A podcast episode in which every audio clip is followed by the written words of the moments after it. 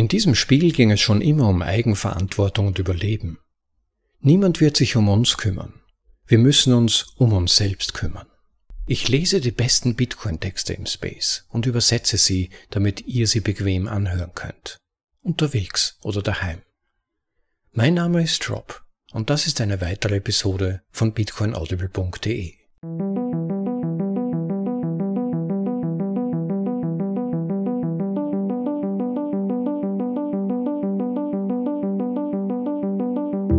Schön, dass ihr wieder dabei seid. Diesmal in Episode Nummer 59 von bitcoinaudible.de, dem Podcast mit den besten Artikeln aus dem Bitcoin Space, für euch in die deutsche Sprache übersetzt und dann vorgelesen, zum bequemen Anhören, ob unterwegs oder daheim. Matt Odell ist einer der Bitcoiner, bei denen ich immer meine Lauscherchen aufstelle.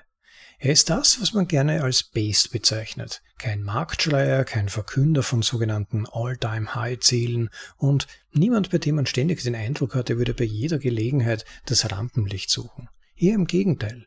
Was ihn auszeichnet, sind seine meistens kurzen und prägnanten Tweets und seine nimmer müden Aufrufe, niemals die Wichtigkeit von Privatheit und Anonymität, KYC-Freiheit, volle Autonomie über seine Bitcoin und nicht zuletzt auch Bescheidenheit aus den Augen zu verlieren. In diesen aktuell dunklen Monaten, das meine ich jetzt aber nicht auf die Jahreszeit, sondern auf die Stimmung im sogenannten Cryptospace bezogen, sah Matt aber wieder mal einen guten Anlass, den Finger auf einige der systemimmanenten Probleme, die sich teils ja sogar bis in den Bitcoin-Space eingeschlichen hatten, zu legen und er verweist ein weiteres Mal darauf, warum Bitcoin eine völlig andere Kategorie nicht nur als Altcoins ist, sondern auch als all die Krypto-Casinos, die teils sogar das Bitcoin-Ökosystem belasten. Ich werde an diese Vorlesung keine allzu lange Nachgedanken anhängen, da im Moment bei mir einiges los ist, aber ich denke, Matts Analyse spricht sowieso für sich selbst, da braucht es eigentlich ohnehin keine weiteren Erklärungen. Deshalb nun auf diese Weise spannende Minuten mit dem Text von Matt Odell betitelt Überleben von Matt Odell. Im Originaltitel Survival. Die absolute Knappheit von Bitcoin in Kombination mit den Fractional Reserve, also Mindestreserve-Spielen der großen Banken, Exchanges und Stablecoins in einem Makroumfeld, das auf eine große Währungsinflation vorbereitet ist, bedeutet, dass jeder Mensch auf diesem Planeten ungewollt Bitcoin Short ist. Ein Zitat von Rudell im Dezember 2020 The name of the game is survival. Der Name des Spiels ist Überleben. In diesem Spiel ging es schon immer um Eigenverantwortung und Überleben. Niemand wird sich um uns kümmern. Wir müssen uns selbst um uns kümmern. In Bitcoin-Bullmärkten sehen rücksichtslose Zocker extrem erfolgreich aus. Das war schon immer der Fall. Gehebelte Wetten mit hohem Risiko laufen während der Hose extrem gut, aber die meisten Zocker können nicht anders. Anstatt Gewinne mitzunehmen und das Risiko zu reduzieren, verdoppeln sie den Einsatz. Wenn die Base, also der Bärenmarkt kommt, sind die meisten unvorbereitet und fliegen in die Luft. Das haben wir schon in früheren Zyklen erlebt und auch in diesem Zyklus ist es nicht anders. Ein Tweet von Matt Odell vom November 2018 Neues Geld kommt in der Mitte oder im oberen Bereich des Zyklus während dem Bullrun, aufgrund von Hype und FOMO. Sie werden geschröpft. Einige überleben und kaufen den Abwärtstrend bis zum Ende. Die meisten steigen aus. Überlebender Nachwuchs und bestehende Holder bereiten den nächsten Bullenzyklus vor, während das Halving das neue Angebot reduziert. Dann wiederholt sich der Zyklus. Ende des Tweets. In diesem Zyklus gibt es zwei wesentliche Unterschiede. Der erste ist das absolute Ausmaß, in dem diese Zocker verloren haben. In den letzten Jahren wurden Milliarden von Dollar an gemischten Risiken zwischen Institutionen, Händlern und Risikofirmen angehäuft.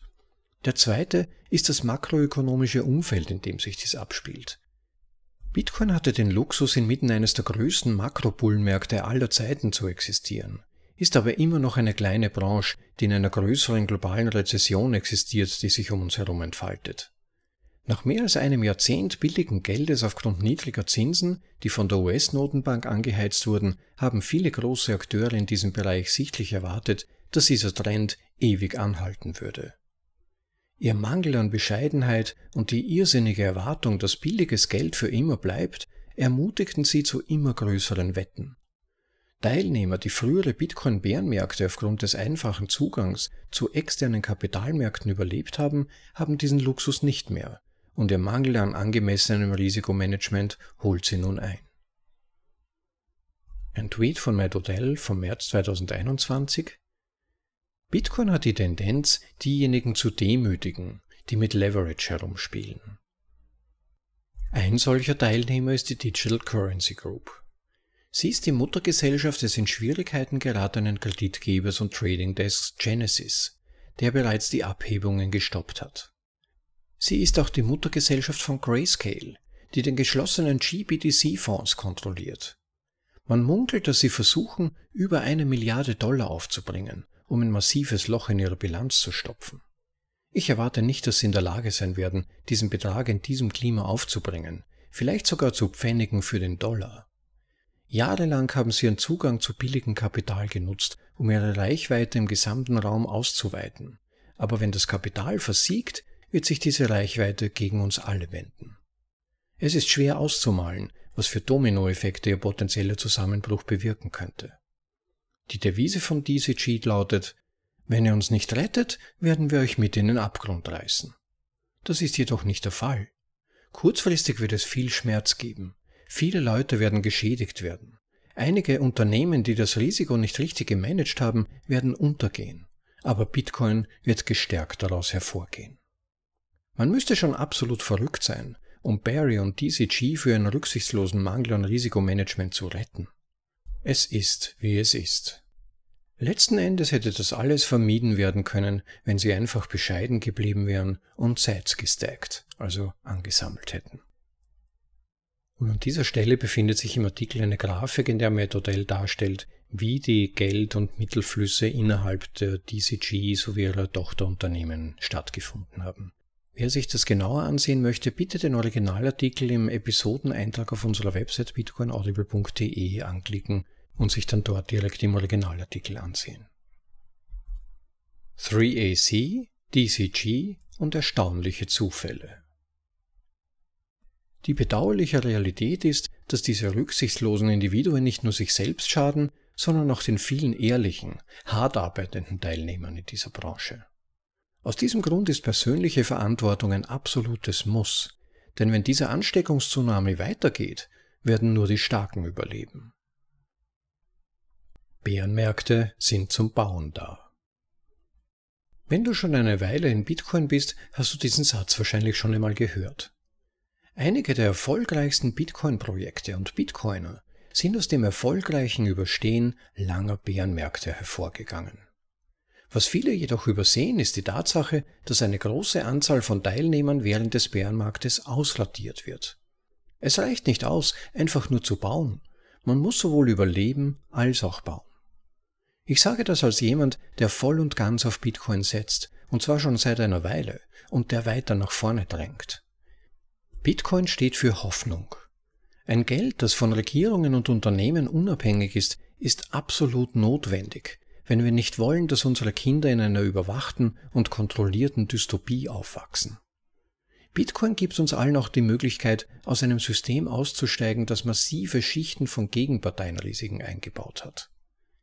Jahre des billigen Geldes und kaputter Anreize haben das Risiko in der gesamten Weltwirtschaft auf die Spitze des Risikos getrieben.